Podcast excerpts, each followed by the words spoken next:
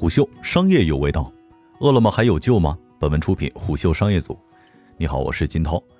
在九月九号，《人物》杂志一篇报道，外卖骑手困在系统里，让外卖员这一职业背后的风险引发热议。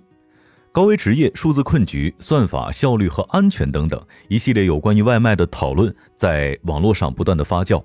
在外卖系统问题引发舆论震荡的三个月之后，在十二月十七号的骑士节上。饿了么副总裁刘新阳称：“我们确实还有太多的细节工作没有做好，无论是行业通有的系统性问题，还是市场份额危机显现的竞争困境，饿了么始终没有给出一个具体的针对性的回应。饿了么的未来将会何去何从？本期商业动听给您讲讲饿了么在当下面临的艰难处境。阿里本地生活总裁王磊讲了针对骑手的三个方向：安全、开心和发展，一如既往的官方且笼统。”刘新阳透露了系统风波之后的细微动作。到目前为止，我们已经召开了四十七场骑士交流会，了解蓝骑士的心声，思考怎样做出更多的事情帮助到蓝骑士。这些反馈显然不是全部。这之前的一周，阿里本地生活进行了架构的调整。原阿里集团新零售技术事业群的总裁吴泽明将兼任阿里本地生活首席技术官，向阿里集团首席技术官程立和本地生活总裁王磊双实现汇报。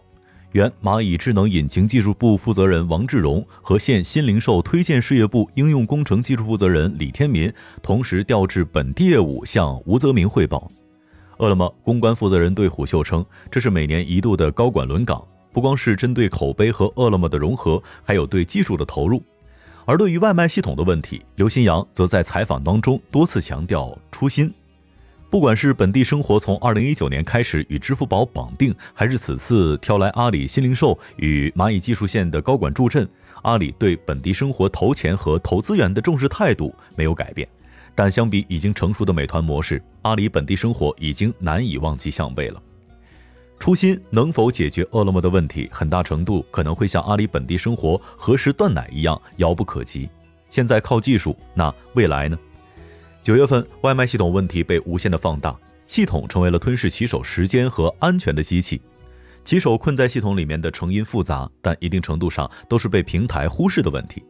激烈竞争之下，为速度与效率的不合理考核体系，消费者、商户和骑手三者联合松散的产品缺陷，紧急情况之下沟通效率低下的应急机制，骑手保障体系的有名无实等等。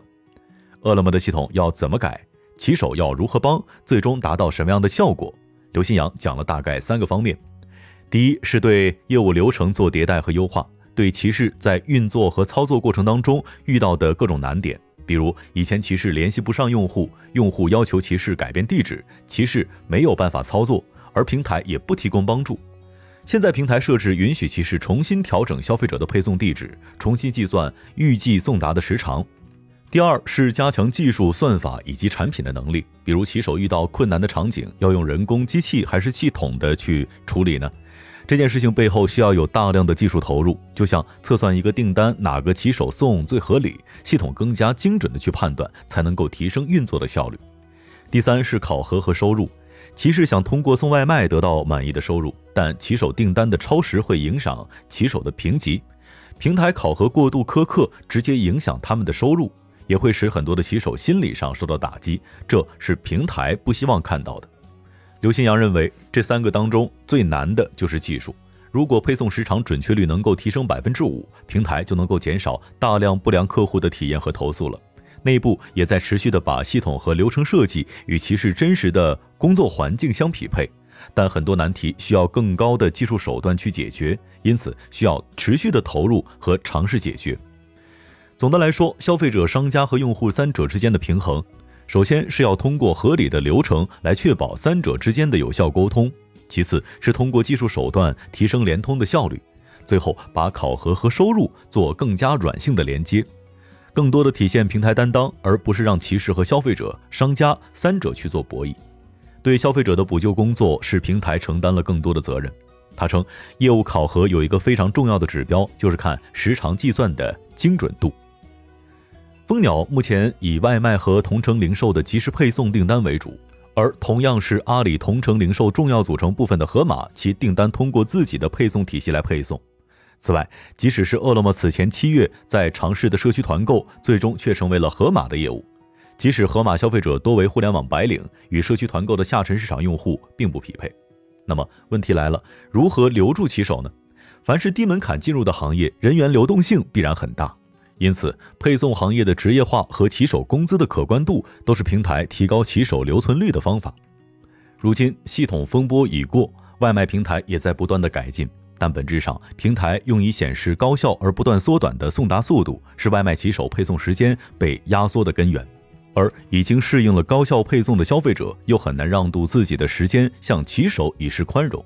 骑手必须牺牲安全，才能够换来高效。外卖的系统问题仍然值得平台深刻反思。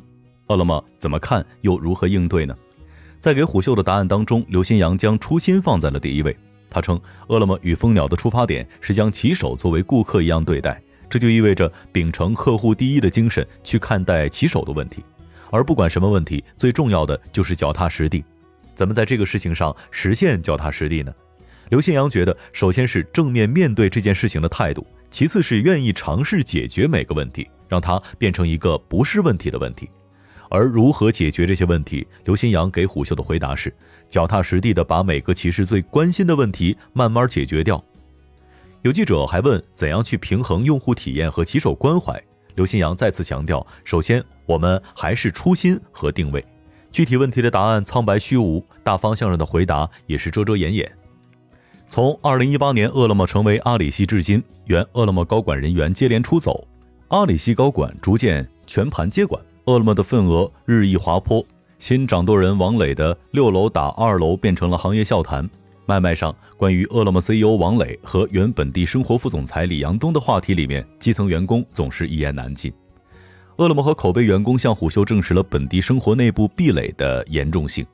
饿了么员工至今还看不了阿里员工交流的内部社区系统权限没有对齐，职级未对齐，内部歧视链明显。阿里集团大于口碑系，大于饿了么系，饿了么员工甚至连外包都不如。一位饿了么的员工这样对虎嗅说：“在阿里生态当中的尴尬境地，使得饿了么的终局模糊，而且无法预知。何时能够摆脱这种窘境呢？从现在看来，任重而道远呐。”商业洞听是虎嗅推出的一档音频节目，精选虎嗅耐听的文章，分享有洞见的商业故事。我是金涛，下期见。虎嗅。商业有味道。本节目由喜马拉雅、虎嗅网联合制作播出，欢迎下载虎嗅 APP，关注虎嗅公众号，查看音频文字版。